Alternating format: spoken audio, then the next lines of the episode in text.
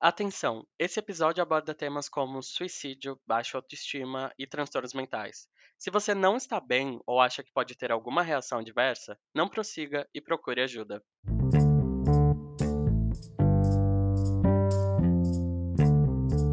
Essa semana eu quis me matar. De verdade. Você já pensou como seria não existir? Porque isso era tudo que eu queria fazer essa semana. Não existir, não ter nenhum problema para resolver, nenhum boleto para pagar, ou qualquer outra obrigação. Como um bom libriano com ascendente aquário, eu detesto fazer as coisas porque eu sou obrigado. Eu gosto de fazer elas porque eu gosto. Mas viver não é assim que funciona, né? Às vezes, viver para mim é mais uma obrigação em tempo integral e que não dá para tirar férias. Acordar todo dia sabendo que eu tenho o resto da minha vida inteira pela frente, às vezes é mais um peso do que uma razão para continuar. Bom, pelo menos é isso que eu acreditava até agora. Para aqueles de vocês que não são dos meus incríveis e maravilhosos amigos que sempre me apoiam, mesmo quando eu invento alguma coisa louca, como fazer um programa de rádio. Oi, eu sou o Matheus, eu tenho 23 anos e esse daqui é o Neurótico. E mais um fato que talvez você não saiba sobre mim é que eu sou neurótico, no sentido literal da palavra. E se você tá achando que ser neurótico é só uma pessoa meio biruliro das ideias, que gosta de tudo certinho e que tem mania de organização, na verdade não é bem assim que a banda toca. Segundo a definição do dicionário, neurose é um quadro psiquiátrico que caracteriza-se por dificuldades de adaptação por parte do indivíduo. Embora essa pessoa seja capaz de trabalhar, estudar, envolver-se emocionalmente e estar bem entrosado com a realidade, uma pessoa neurótica está permanentemente em conflitos psíquicos que a impedem de aproveitar a existência de forma prazerosa. Falei, falei, falei e não disse nada, né? Então, para ajudar vocês a entenderem como essa cabecinha aqui funciona, porque não é para os fracos, eu já aviso, eu pedi para o meu analista gravar um áudio explicando o que é ser neurótico. Mais uma vez, Felipe, muito obrigado pela oportunidade de transformar as minhas neuroses em entretenimento, porque é isso que o Brasil precisa nesses dias sombrios. Todavia, se você veio aqui achando que eu ia expor as minhas sessões de terapia, veio muito enganado, meu bem. Primeiro, porque a gente não tem essa intimidade toda. Segundo, porque eu ainda tenho uma reputação a zelar, né? Mas diz aí, Felipe, o que é ser neurótico? Vamos lá, Sr. Matheus, rapidamente. Para a psicanálise, a neurose é tida como uma estrutura de personalidade, tá? Junto a outras estruturas como a psicose e a perversão. Não vamos falar nem de psicose nem de perversão. O neurótico, em outras palavras, ele precisa lidar com aquilo que a gente chama de castração, mas se a gente não quiser usar o termo castração, a gente pode lidar com desavenças do dia a dia, problemas do dia a dia. E qual é a forma que o neurótico lida com a castração? O neurótico lida com a castração recalcando.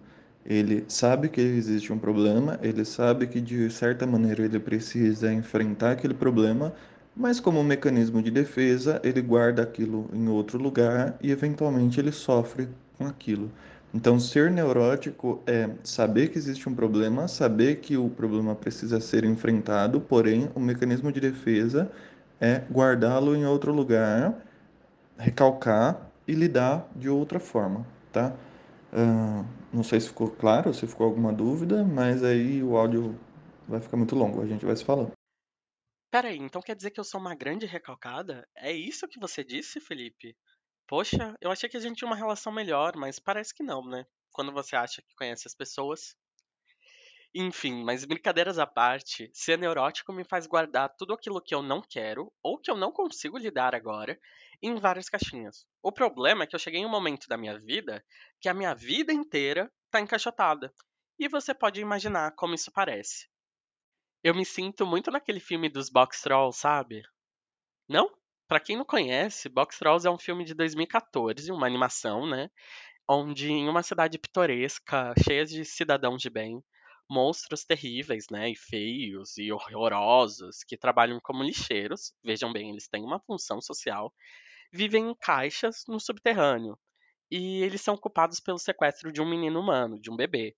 Só que, na verdade, o menino é resgatado por eles por causa de um BO que dá, e eles cuidam do menino como se fosse um deles. O menino ganha até sua própria caixa. Vejam só que sonho. Os ouvintes mais atentos devem estar se perguntando: isso significa que eu me sinto igual o Garfinho do Toy Story 4? Ou seja, um lixo? Sim, é isso mesmo. Então até o próximo episódio. Beijo!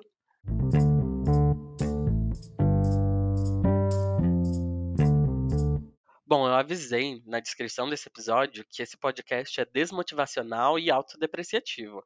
Não me venham com chiromelas depois, hein?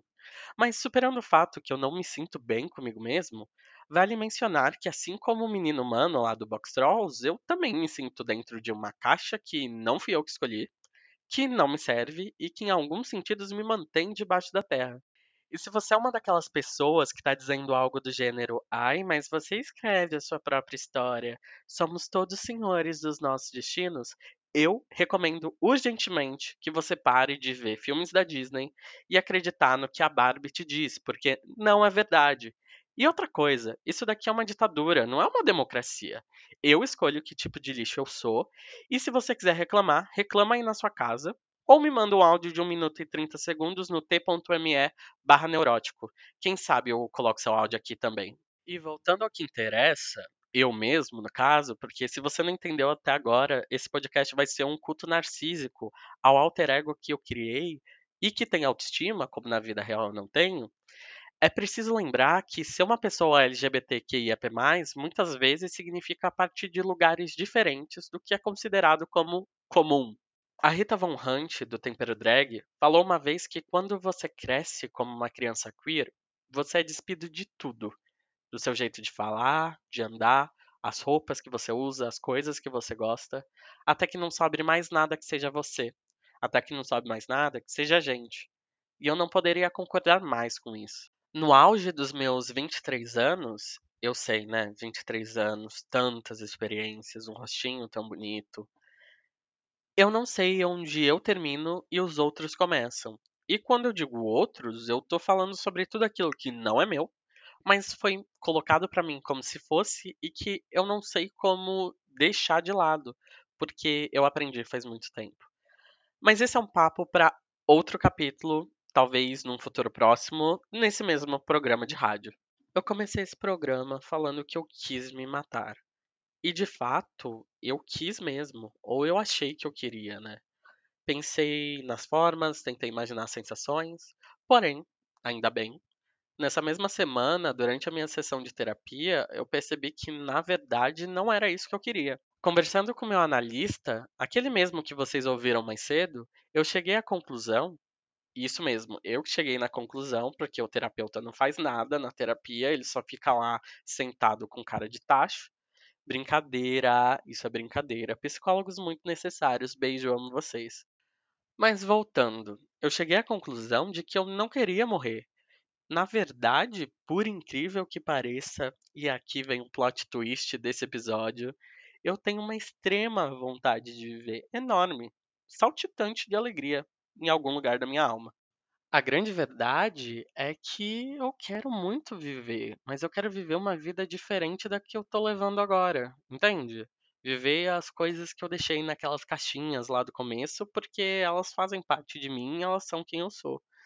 Mas percebe a loucura que é ter que se colocar num lugar que não te faz bem e se matar lentamente para conseguir fazer alguma coisa por você mesmo, porque seu cérebro simplesmente funciona desse jeito? Enfim, Bem-vindos. E foi assim que eu descobri que eu sou o cara da paleta mexicana. Como assim o cara da paleta mexicana? Me explique, Matheus, me elucide, derrame a sua vasta sabedoria sobre mim. É claro, meu caro ouvinte, é claro que eu te para aqueles com a memória curta, porque eu me recuso a acreditar que alguém que não tenha vivido o surto da paleta esteja ouvindo essas palavras agora, nos anos de 2013 e 2014, o Brasil foi tomado por lojas e franquias que vendiam apenas um produto, as paletas mexicanas. Basicamente, um picolé recheado vendido sob a forma de magia no palito. E mesmo com as paleterias se multiplicando à torto e à direito, porque estava abrindo uma a cada esquina, e isso é muito verdade, quem viveu sabe, as filas não diminuíam, todo mundo queria comer paleta mexicana, até que em um determinado momento, nada. Ninguém mais queria paleta mexicana e a maioria das lojas fechou. E ninguém mais ouviu falar nas paleterias mexicanas até o presente momento. De nada por desbloquear essa memória. Mas o que, que isso tem a ver com a minha pessoa e talvez com a sua pessoa também? Para quem olha de fora, o pessoal da paleta mexicana, que decidiu abrir uma loja que vendia um só produto, pode parecer apenas estúpido ou sem visão de negócios. Mas eu te pergunto, onde eles estão agora? Hoje em dia a gente consegue encontrar o pessoal da paleta mexicana fazendo várias outras coisas, sendo donos de hamburgueria artesanal, fazendo quiosque de bubble tea, ou até um rodízio de coxinha, quem sabe. Você sabe o que eles vão fazer amanhã? E depois de amanhã? Eu também não sei, mas a gente sabe com certeza que eles vão fazer alguma coisa, que eles estarão à frente da mudança e terão ideias ousadas que fogem do tradicional. Assim como esses heróis que não usam capa, eu também preciso mudar e sair do convencional, senão o mundo vai ser poupado da minha grandiosa e magnânima existência. E eu sei que vocês merecem, mas a minha graça alcança a todos.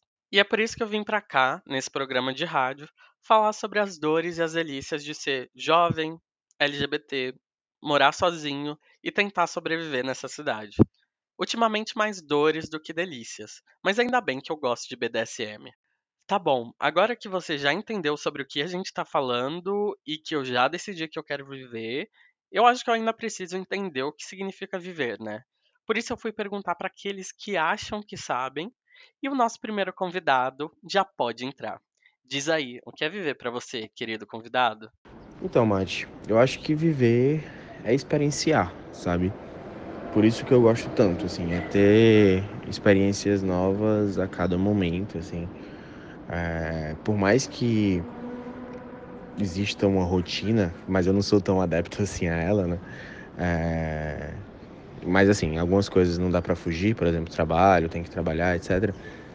Todo dia eu, enfim, passo por coisas novas e até, sei lá, minha profissão, o que eu faço da minha vida é muito nesse sentido, assim, não tem muito a mesma coisa todo dia, sabe? Eu não, eu não, eu, eu não conseguiria ficar fazendo processos repetitivos.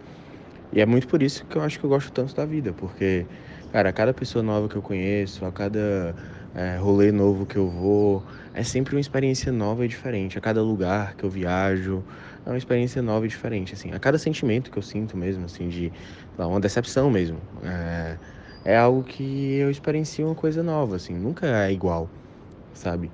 Então, eu acho que é por isso que eu gosto tanto de viver e de aproveitar o máximo da vida, assim.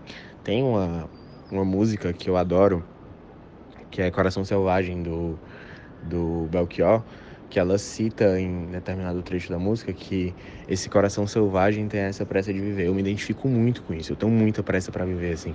Às vezes quebrei a cara já por isso. Mas eu gosto muito de viver e viver no ritmo mais acelerado possível porque eu tenho muita pressa para conhecer coisas novas, sabe? Olha só que ânimo. Muito obrigado, viu, pela sua participação. O Matheus, o dono desse áudio, é um dos maiores paleteiros que eu já vi na vida. Mas eu tenho que admitir que em uma coisa ele tem razão. Experienciar coisas novas é de fato um lado muito bom da vida, né?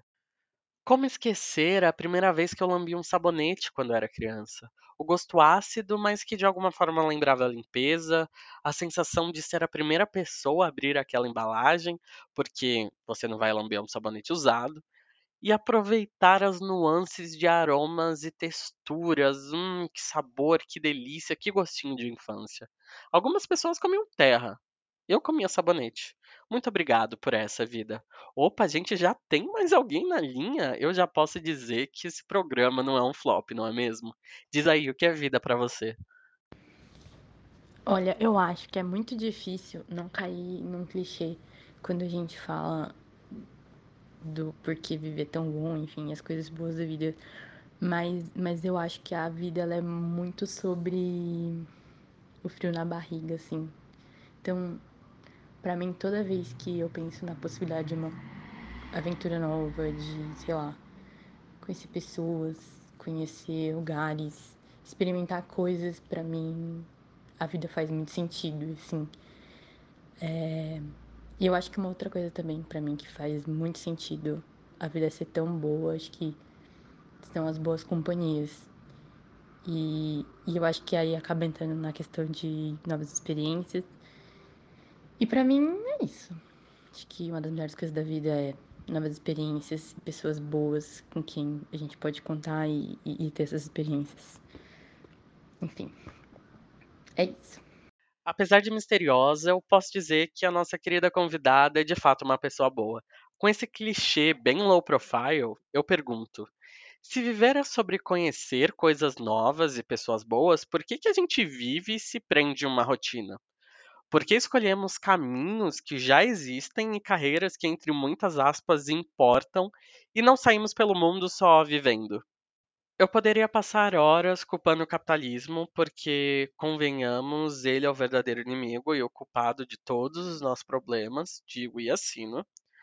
Mas vamos fingir que não seja.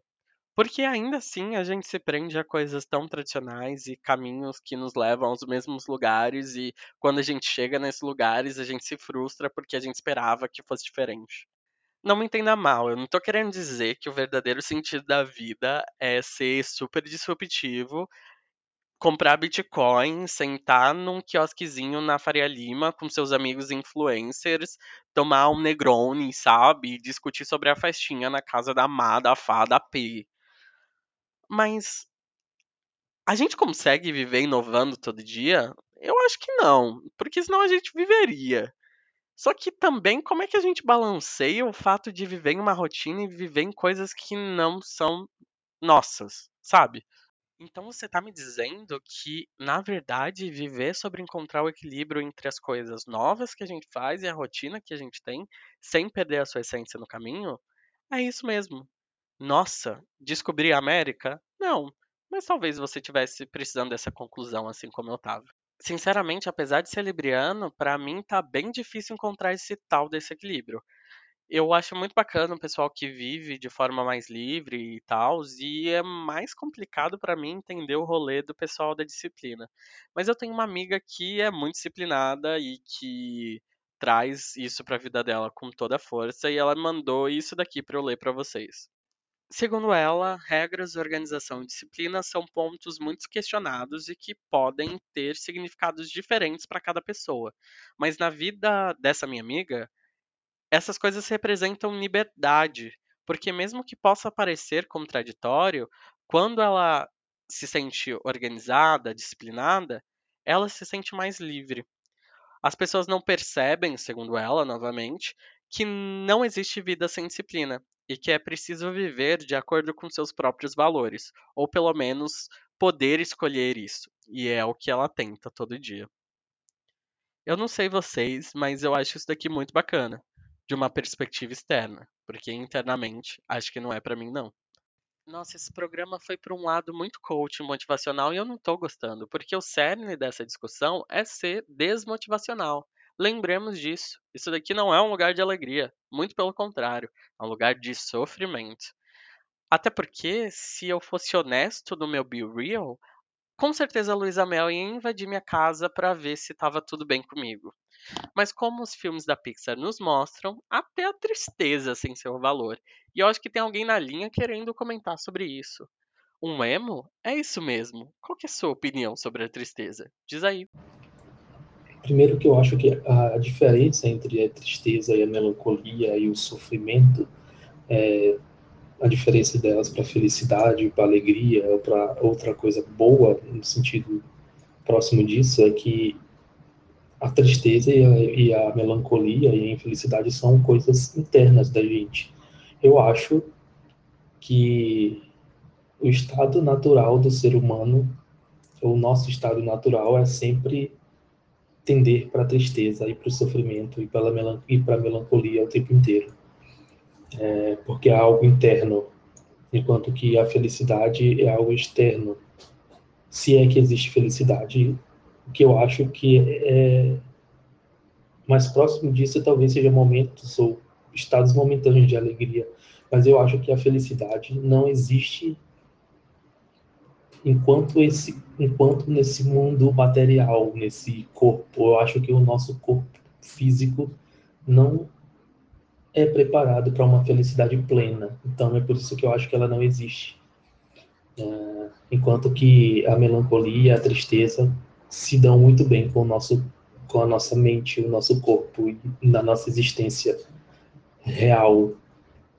Então, eu acho que sim, a felicidade é uma ilusão. A gente pode ter pequenos momentos de alegria, mas eu acho que o estado natural de todas as pessoas vai ser sempre o sofrimento e a tristeza e a melancolia. E acho que sim, em alguns momentos, estar nesses estados pode ser algo próximo de uma alegria. Então, estados muito profundos de tristeza e melancolia podem sim, em algum momento, ser estados próximos de uma alegria, mesmo que essa alegria não exista. Eu sinceramente não tenho nem palavras depois dessa aula de como a gente vive numa ilusão. E depois de tantas opiniões, eu tô achando que eu preciso ser mais democrático, diferente de algumas gays brancas de direita de Gianópolis. E eu não vou invisibilizar ninguém, então se você quiser comentar algo sobre o episódio, é só mandar uma mensagem no Telegram ou nas minhas redes sociais, arroba eumate com TH e X no final. Nosso tempo passou, eu nem vi, porque eu claramente adoro o prazer da minha companhia, só que não. Então chegou a hora de dizer tchau. E eu vejo vocês semana que vem. Ou não, quem sabe? Até lá, várias coisas podem ter acontecido.